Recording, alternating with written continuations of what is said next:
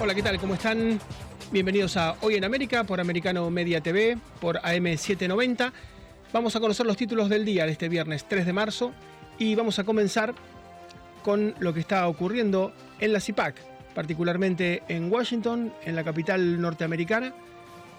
El presidente Donald Trump va a hablar mañana en esta conferencia conservadora que ya lleva casi medio siglo de existencia, desde el año 1974. Hay una gran expectativa para ver que dice sobre dos ausencias, sobre la de Ron DeSantis, el gobernador de Florida, y sobre Mike Pence, su vicepresidente, quienes no van a estar, pero sí va a haber 100 oradores, entre ellos varios senadores muy conocidos del Partido Republicano, por supuesto. Las entradas están agotadas, ha habido una enorme cantidad de público ayer, hoy, y por supuesto que el plato fuerte va a ser el sábado, el discurso en la última CIPAC, bueno, habló casi dos horas y, dejó por supuesto muchísima tela para cortar. Vamos a estar directamente conectados con Washington para saber qué es lo que, lo que se espera. Ya se sabe que hay posibles contendientes de Donald Trump como Nikki Haley y como Mike Pompeo, posiblemente no lo han anunciado, pero se especula. Y, mm, insisto, una enorme expectativa por lo que pueda pasar mañana, donde también va a hablar Jair Bolsonaro el expresidente de Brasil, que se fue el 30 del 2, el día antes de que asumiera Lula da Silva. Mm, va a hablar públicamente y seguramente también van a estar muy atentos en Brasil a lo que pueda ser el ex jefe del Plan Alto. Vamos a hablar también de lo que pasa en Rosario, en la provincia de Santa Fe, en la República Argentina, porque allí la familia de Leonel Messi, su esposa Antonella Rocuso, tiene una serie de supermercados, supermercados únicos. Fueron amenazados, le tiraron 14 tiros, le balearon los vidrios, le balearon las cajas registradoras y le dijeron Messi, vení a Rosario a arreglar con nosotros. El intendente, que se llama Pablo Hapkin, es un narco y bueno, concretamente lo que le están pidiendo aparentemente es una contribución en dinero y una conmoción mundial por lo que ha pasado. Ha sido la tapa prácticamente de la mayoría de los diarios de todo el mundo. Nos vamos a referir también a la inflación de Estados Unidos que no cede, a pesar de las fuertes alzas en las tasas de la Fed, de la Reserva Federal. Eh, la inflación sigue en el torno al 5 al 6% anual no va hacia el 2%, que era el objetivo del gobierno de Joe Biden, llevarla al 2%, que era lo que tuvo Estados Unidos prácticamente a lo largo de los últimos 40 años, pero sigue muy, muy fuerte y la suba permanente de tasas de la Fed no, no ayuda y tampoco ayuda que está muy sólido el mercado laboral, con 3.5, 3.6 aparentemente de desocupación y bueno, cuando no baja la desocupación, generalmente no bajan tampoco los precios. Y por último vamos a hablar de una polémica que se ha instalado en torno a James Bond, se han cancelado algunos de sus títulos, debieron ser reeditados. Los viejos textos de Ian Fleming, que hace 70 años, por ejemplo, escribía sobre Casino Royale, su primer libro, porque bueno, tenía afirmaciones racistas. En aquella época decir la palabra negro no tenía la misma connotación que decirlo ahora. Y bueno, tienen que ser reeditados los textos, no las películas. Es muy difícil cortar las películas, pero sí los textos eh, los nuevos libros van a venir reeditados. Sí, algunas películas se van a reeditar, por ejemplo, como La Bella Durmiente de Disney, porque se cree que la escena clave, que es cuando el príncipe despierta con un beso a la Bella Durmiente, puede llegar a considerarse como una suerte de abuso sobre una persona que está dormida. Para algunos es una completa estupidez, para otros es ayornar y volver en el siglo XXI estos textos que se escribieron, por supuesto, hace ya varias, pero varias décadas. Ustedes me confirman, si nos vamos a, Washington, vamos a ir en un minuto nada más, hasta Washington, hasta la CIPAC, la conferencia republicana, vamos a estar con Catalina Stubb, que mm, está cubriendo para Americano Media todo lo que está ocurriendo allí, insisto, las entradas agotadas, la consigna era la CIPAC vuelve a casa, ya había habido, por supuesto, habían existido conferencias de la CIPAC en Washington, que es la ciudad capital y la ciudad más politizada, no solamente de Estados Unidos, muy posiblemente del mundo. Entonces se imaginan que hubo una puja por las entradas. Hay todo tipo de entradas, desde muy baratas para estudiantes, otras para los participantes, hasta entradas VIP. Quien quiere tener no solamente un lugar destacado, sino además poder tener algún encuentro con los senadores, con los candidatos. Bueno, en ese caso se pagan sumas muy altas y todo este dinero sirve para una financiación clara, transparente de las campañas electorales.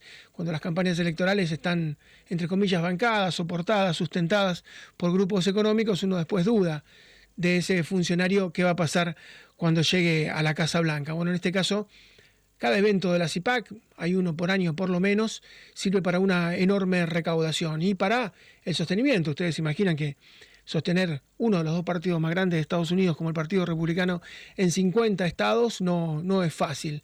Eh, los aportes particulares son muy importantes y esta es una buena ocasión.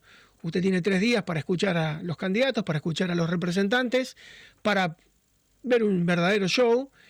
Todos esperan, por supuesto, mañana la palabra de Donald Trump y especialmente los medios, ¿no? Va a ser la tapa de todos los matutinos del día domingo porque suele ser explosivo tiene una relación ahora con Ron DeSantis, con el gobernador de Florida y con Mike Pence, vicepresidente de los Estados Unidos, que puede haber alguna chispa. Ya sugirió, ya deslizó que, bueno, no fueron, tal vez porque no tienen nada importante que decir, una suerte de chicana, ¿no?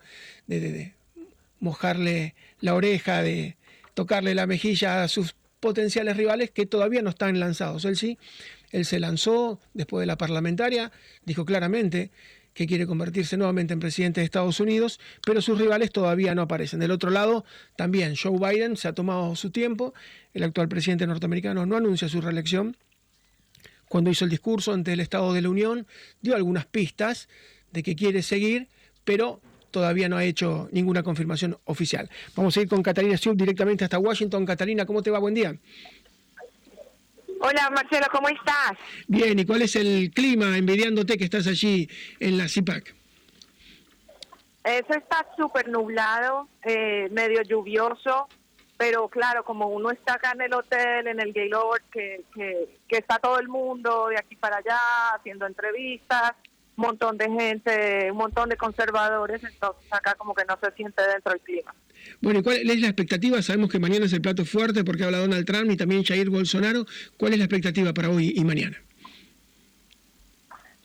Aquí lo que se escucha mucho es las críticas sobre la administración de Biden. Eh, yo he estado escuchando mucho que se quejan de la economía, la, inseguridad, se quejan de la inmigración, se quejan absolutamente de todo. Eh, también eh, he visto que no, De Santis no está presente, y bueno, ayer las declaraciones de Mike Lindell, que decía que era como un eh, caballo de Troya, eh, entonces chocaron a, todo el mundo, porque aquí es como que mucho apoyo hasta a, Trump. Eh, y, ven de cierta manera a DeSantis como, como un traidor. Entonces, eso es lo que se siente más o menos, lo que se escucha en los speeches en, en, la, en, los discursos. ¿Y qué más te puedo decir? eso es lo que, se espera, ¿no? que, mañana Donald Trump hable no solamente de inmigración, de inflación, de inseguridad, de drogas, sino que también hable de la situación interna del Partido Republicano. Sí, últimamente también ha, destacado en su discurso eh, los derechos de los padres, la educación, eh, cómo están indoctrinando a los niños, eh, cómo en las aulas eh, no permiten una Biblia, pero sí permiten libros, libros pornográficos. Entonces, está enfocando también mucho en la parte familiar, en los valores americanos. Y claro, aquí la, la expectativa es muy grande. Ayer estuvo por todo el día, ellos tienen como un bus aquí y yo vi todo el día a, a Don Jr., a Kimberly Guilfoyle, eh, aunque vi mucha gente concentrada en el Media Row, de la forma en que dividieron el CIPAC este año, es como en dos pisos. En el piso de abajo están las exhibiciones de, todos los patrocinadores, en la parte de arriba está el Media Row y lo que es la parte de, de los discursos. Y al parecer, entonces algunos medios de comunicación empezaron a decir que nadie había venido, que, que ya el CIPAC no es como antes porque la parte de abajo estaba vacía. Y es que, bueno, no entienden que todo el mundo estaba en la sala arriba escuchando los discursos, todo el mundo estaba también viendo a todos los influencers y conservadores aquí en la parte de arriba, así que no era como muy útil tenerlo en dos pisos diferentes. Así es, y bueno, enorme expectativa, seguramente la etapa del domingo será lo que diga Trump el sábado a la noche y tendremos tela para cortar también el lunes. Catalina, bueno, que la pases muy bien y seguramente te volvemos a molestar. Un gran abrazo y muchísimas gracias. ¿eh? Claro que sí, muchísimas gracias. Esté muy bien. Gracias, Catalina Stubb, que está cubriendo la conferencia de la CIPAC. Insistimos al tema de la inflación, a las tres sí, ¿no? A la inflación, a la inseguridad relacionada con la drogadicción y a la inmigración se va a sumar el tema interno del Partido Republicano. Todos esperan alguna definición de Donald Trump. Sobre los otros temas ya se ha expedido en innumerables ocasiones, pero lo nuevo puede ser eso, su posicionamiento interno con respecto a sus posibles rivales. Pausa muy breve, regresamos en un minuto. Este es un compacto informativo de Americano por Radio Libre 790 AM. Cambiamos de deporte porque el tenista español Rafael Nadal confirmó que no podrá jugar el torneo de Indian Wells, primer ATP del año, y tampoco el ATP 1000 de Miami, por la lesión que arrastra este enero. Me entristece mucho no estar allí. Echaré de menos a todos mis seguidores estadounidenses, pero espero verlos más adelante este año durante el swing de verano, escribió Nadal en su cuenta de Twitter, donde agregó, preparándome para volver en las mejores condiciones. Recordemos que en el pasado abierto a Australia, a mediados de enero, Nadal se lesionó el psoas ilíaco en la pierna izquierda y tiene un periodo de recuperación de entre 6 y 8 semanas. Manténgase en sintonía, que en un momento regresamos con otro compacto informativo de Americano por Radio Libre 790 AM. Vamos a hablar de esto que está ocurriendo con la cancelación y de alguna manera se está extendiendo también al cine. Decíamos en el comienzo que posiblemente la Bella Durmiente de Disney tenga que ser cambiada porque el momento clave, que es cuando el príncipe le da el beso a la Bella Durmiente y la despierta, rompiendo el encantamiento, eh, lo consideran algunos un abuso porque la princesa, eh, en este caso la Bella Durmiente, estaba dormida. Y bueno, va a haber seguramente una edición. En el film en el caso de James Bond, la edición va a ser sobre los libros, no todavía sobre las películas, porque bueno, cuando Ian Fleming, que era un espía y sobre su vida prácticamente inventó el personaje de James Bond, eh, hace más de 70 años escribió Casino Royale, que fue su primer film. Lo cierto es que, con David Niven, recuerdo, lo cierto es que decir la palabra negro, el término negro no era tan peyorativo y no tenía la connotación que lo tiene actualmente en el siglo XXI. Entonces todas esas cosas deben irse cambiando.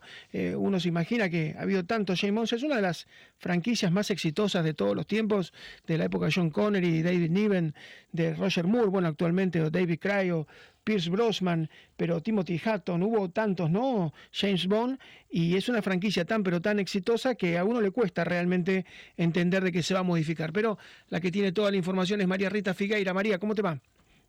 ¿Qué tal, Marcelo? Sí, eh, yo quiero aclarar que eh, esto divide las aguas. Hay personas muy inteligentes, muy bien formadas, intelectuales de fuste, que están de acuerdo con cancelaciones y con reediciones. Y después hay muchísimos que están absolutamente en contra. Yo te aclaro que para poder hablar de este tema tomo medicación para tranquilizarme porque me parece un horror. Mm. Esto no es nuevo y quiero mencionar algo que no es un detalle menor. Eh, en Cuba han sido maestros de cancelación porque han entre comillas, cancelado y parametrizado a muchísimos intelectuales, artistas y demás desde comienzos de la revolución. Pero nos vamos a meter en lo que ha surgido en los últimos pocos años, en los últimos días inclusive. Ahora se metieron con la obra de Roald Dahl, un escritor sensible con una imaginación prodigiosa, autor de Charlie la fábrica de chocolate, Matilde, el gran gigante Bonachón, eh, bueno, y otras tantas. Eh, era, él nació en 1916 y murió en 1990 para que ustedes tengan una idea de qué época escribió y formó, construyó sus personajes. Vos mencionaste a Ian Fleming, que nació en 1908, murió muy joven en el año 1964, y hay detalles, por ejemplo, en una de las películas más conocidas de James Bond y de los libros, Vive y deja morir. En un momento James Bond habla de los, afro, de los africanos, ¿eh? no afrodescendientes, de los africanos, y dice, eh, son apegados a la ley, excepto cuando beben demasiado, cuando beben demasiado alcohol. Eso lo sacaron, lo censuraron ¿Por qué? Porque era peyorativo y dañaba a una etnia.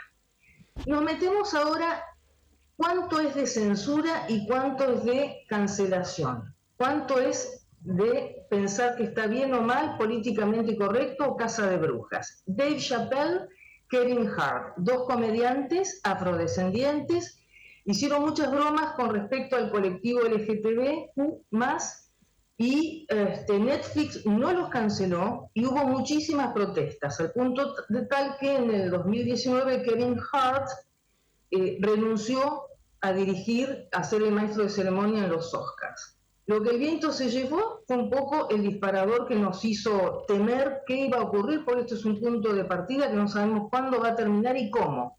Quisieron sacarlo del catálogo de HBO, ¿por qué? Porque eh, e, era como una mirada romántica a la esclavitud. Lo que el viento se llevó fue tanta, fueron tantas las protestas que finalmente desistieron de semejante barbaridad.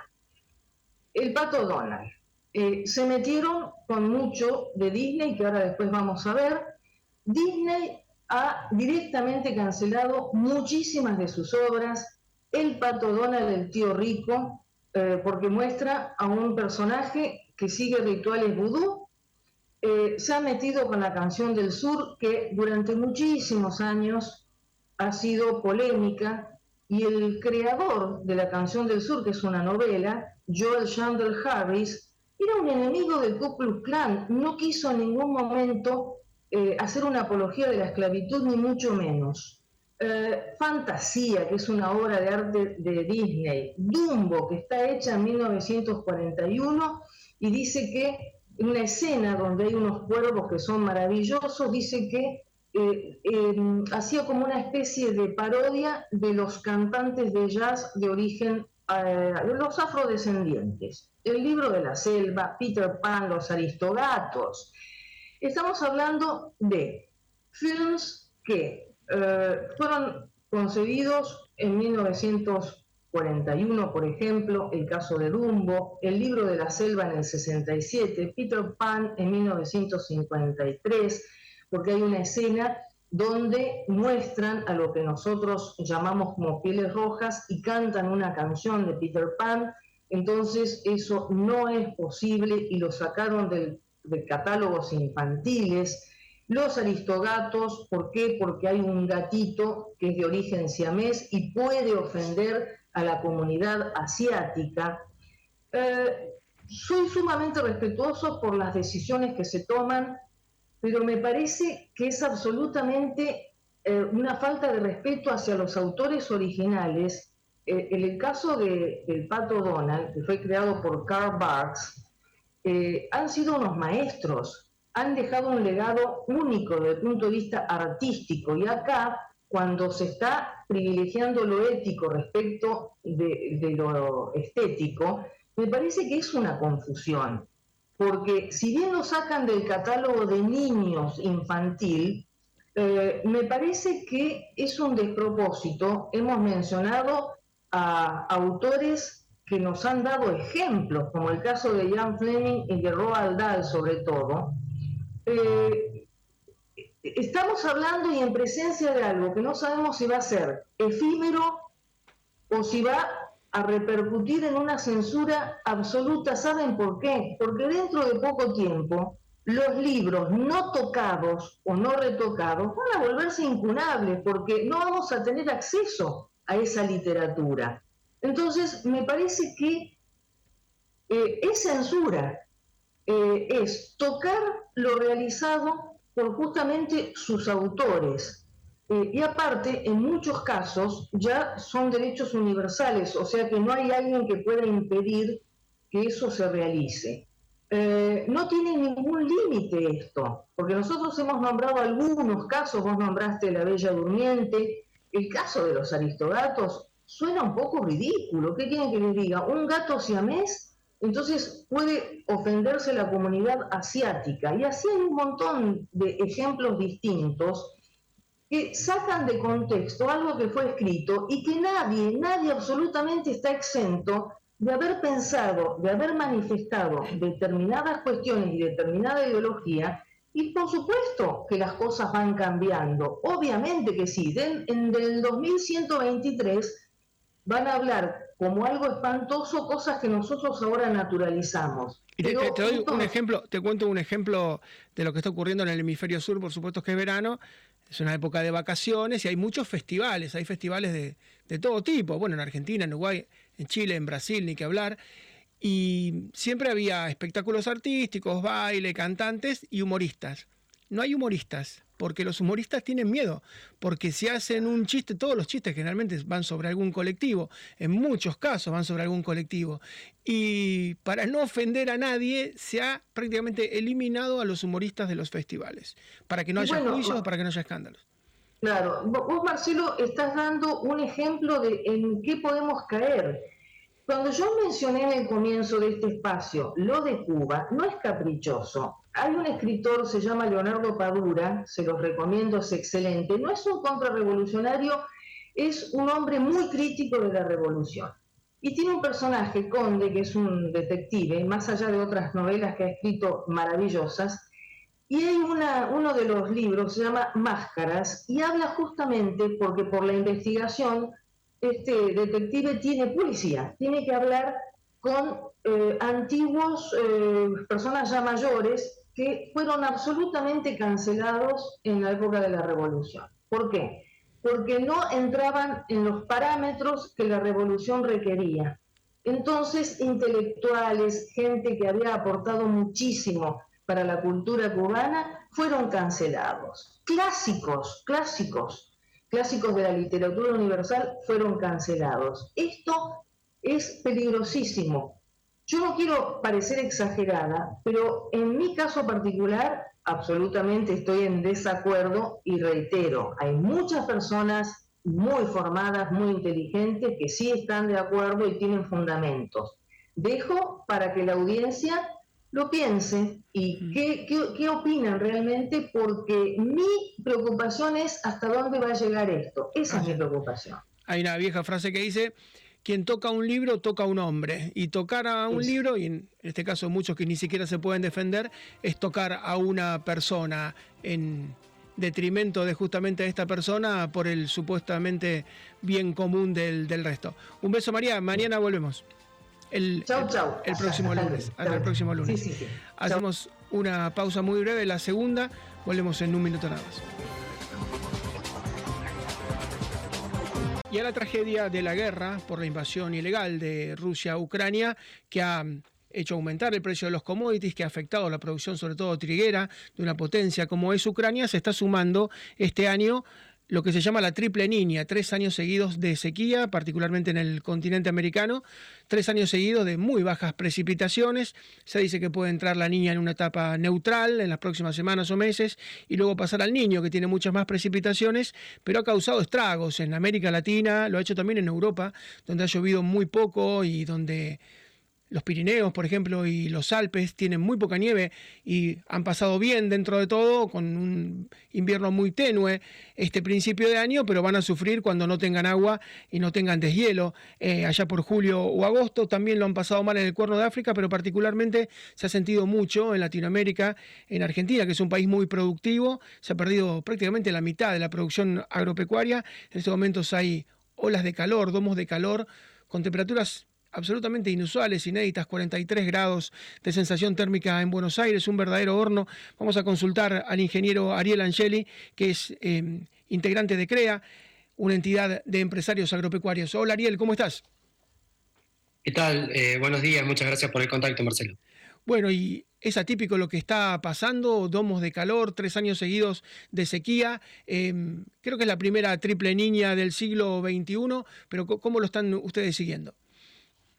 Bueno, sí, eh, es la primera, eh, tercera línea consecutiva que afecta a nuestro hemisferio y a, nuestro país en particular, y lo estamos viviendo con preocupación y con, impacto. Lo que usted decía en la presentación, eh, recientes estimaciones que tenemos en nuestra entidad nos muestran pérdidas del orden del 35% de la producción agrícola de granos en el país y eso genera un impacto muy grande en en las empresas, pero también en las comunidades donde están las empresas agropecuarias y en el país que tiene una, una fuerte vinculación con el sector agro eh, en, términos de exportaciones, divisas y actividad económica. Así que con, gran preocupación realmente.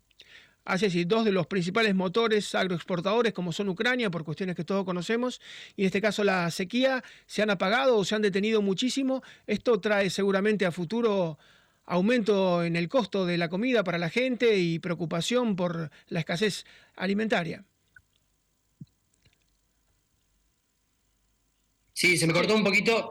No, te, decía que dos de los principales motores agropecuarios, sí. agroexportadores del mundo, como son Ucrania y en este caso Argentina y el hemisferio eh, sur, el subcontinente americano, se ven afectados por esta sequía y por la guerra y esto va a impactar en el precio de los commodities, va a impactar en el precio de los alimentos.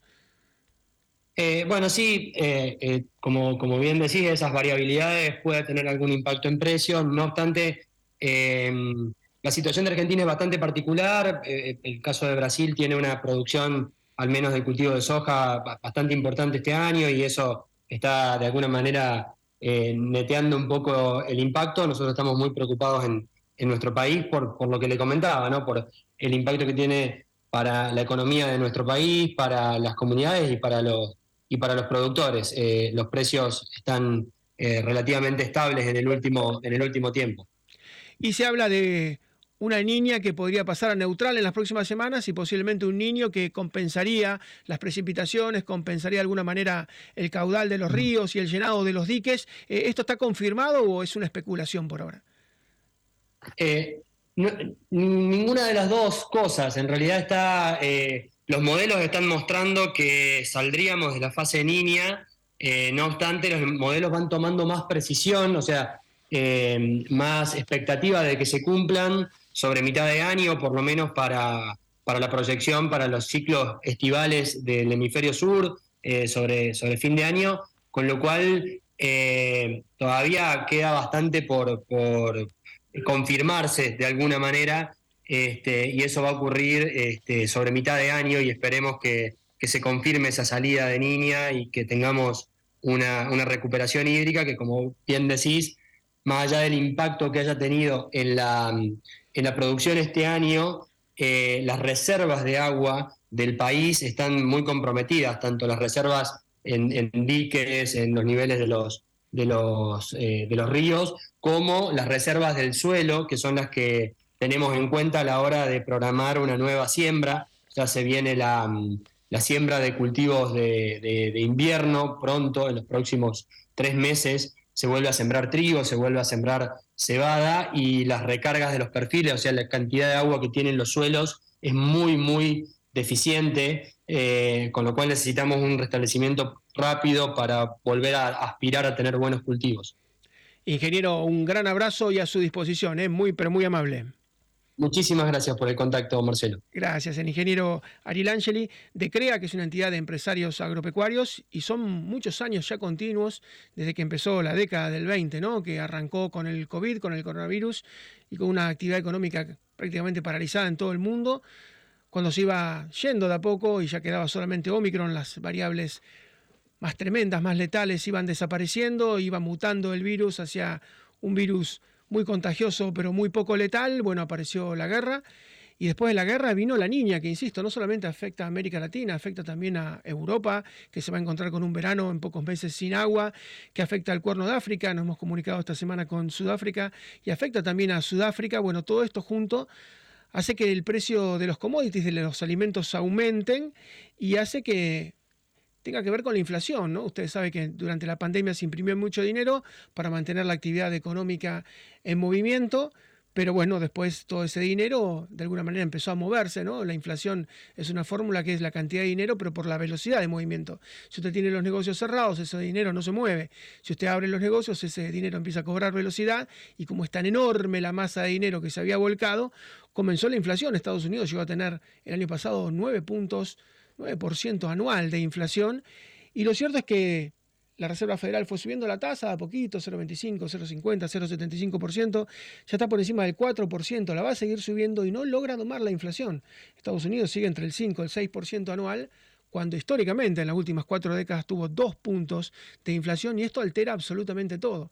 Altera mucho la economía porque ya las hipotecas son del 7-8% anual y se vuelven prohibitivas, la gente no, no califica. Para conseguir una hipoteca, es muy difícil financiarse con los bienes durables y semidurables porque, insisto, las, las cuotas, las tarifas, las tasas que hay que pagar son realmente tremendas y hay un gurú que generalmente acierta, muchos lo conocen porque es quien acertó la crisis del 2008, Nuriel Rubini dijo hay que prepararse en Estados Unidos para una tormenta perfecta.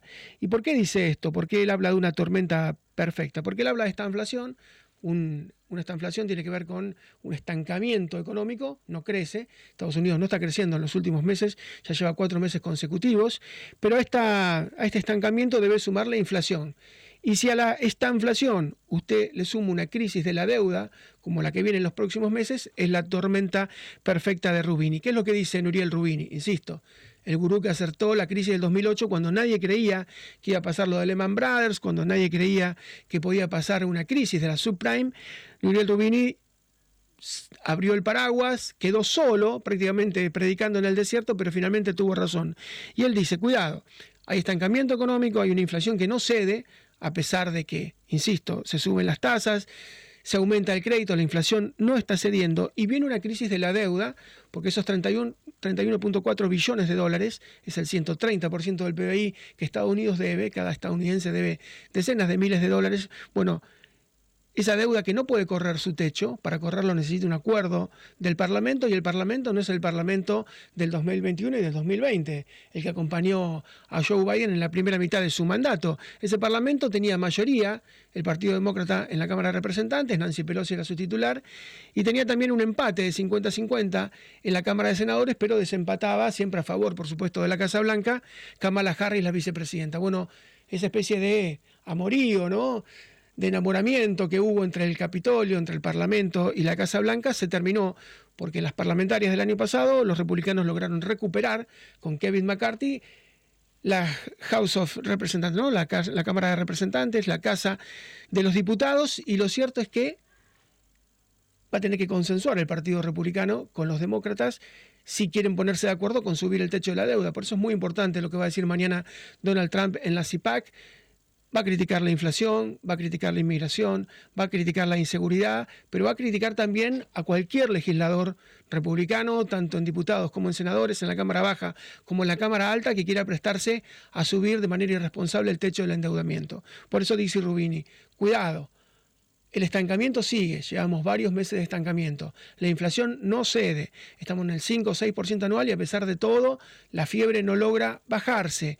Y ahora viene una crisis de la deuda. Eso es para él una tormenta perfecta y lo que recomienda es lo que se está recomendando de manera generalizada hoy por hoy. No endeudarse, no tomar créditos a tasa tan alta, mantener el efectivo, guardarlo, no meterse en grandes compras, no meterse en una nueva casa, no meterse en un nuevo auto, no hacer compras demasiado importantes en Estados Unidos, estoquearse de todo lo que pueda hacer en alimentos perecederos, todo lo que sea, no sé, leche la vida, fideos, pastas, todo lo que se pueda guardar, todo lo que se pueda almacenar, agua, hacer eso, esa es la mejor inversión, comprar alimentos y esperar.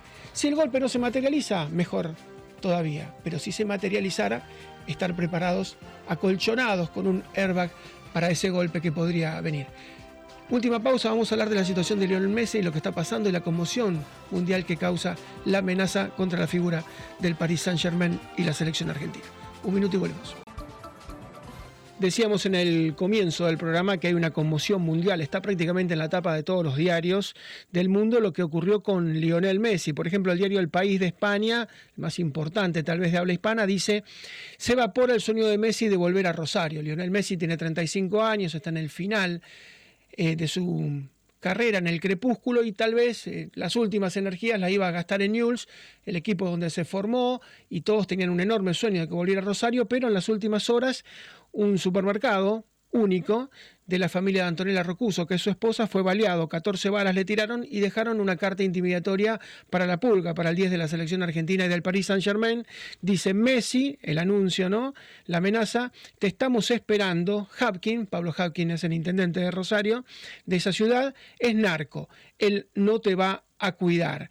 Y vamos a hablar con Silvina Tamaus, que es periodista del diario el Ciudadano de Rosario, periodista especializada y viene siguiendo el tema. Hola Silvina, ¿cómo te va? Hola, ¿qué tal? Muy buenos días.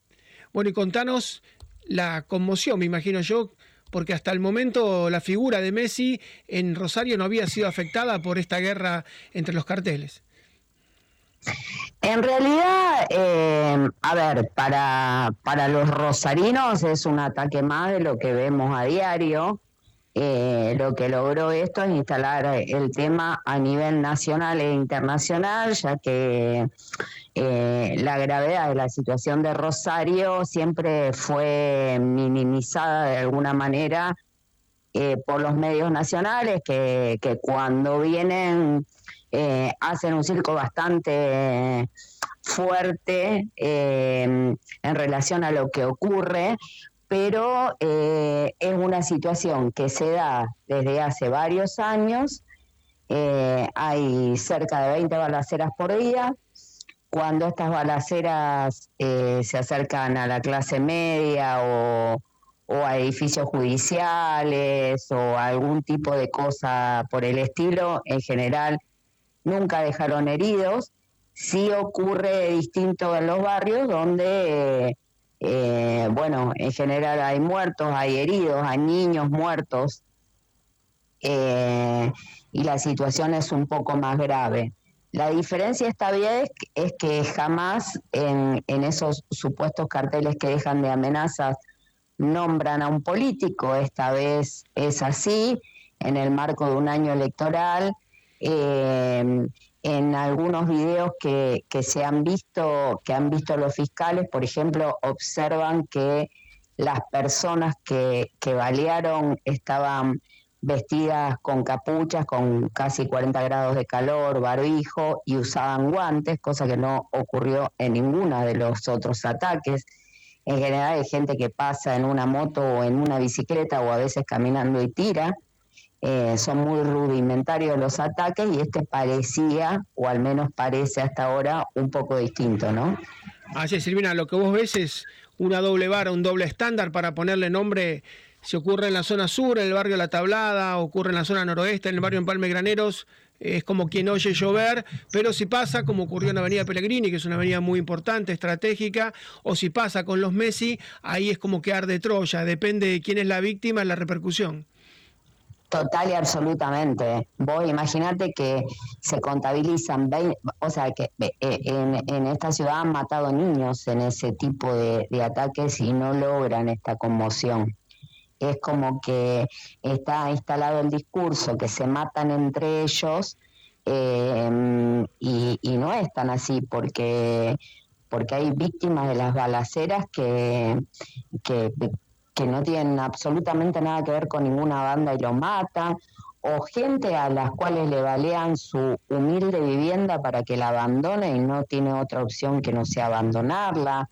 O sea, hoy las bandas no son bandas de narcomenudeo, aclaremos que no son de narcotráfico, son de narcomenudeo, bastante desorganizadas, lo que genera un, una, unas peleas territoriales que generan este tipo de cosas y eh, las políticas siempre son las mismas, son políticas de encarcelamiento, pero cuando llegan a la cárcel tampoco hay política penitenciaria por lo cual eh, una persona que, llega a la cárcel con un delito menor o mayor, pero con un solo delito, se convierte en un capo narco, por ejemplo.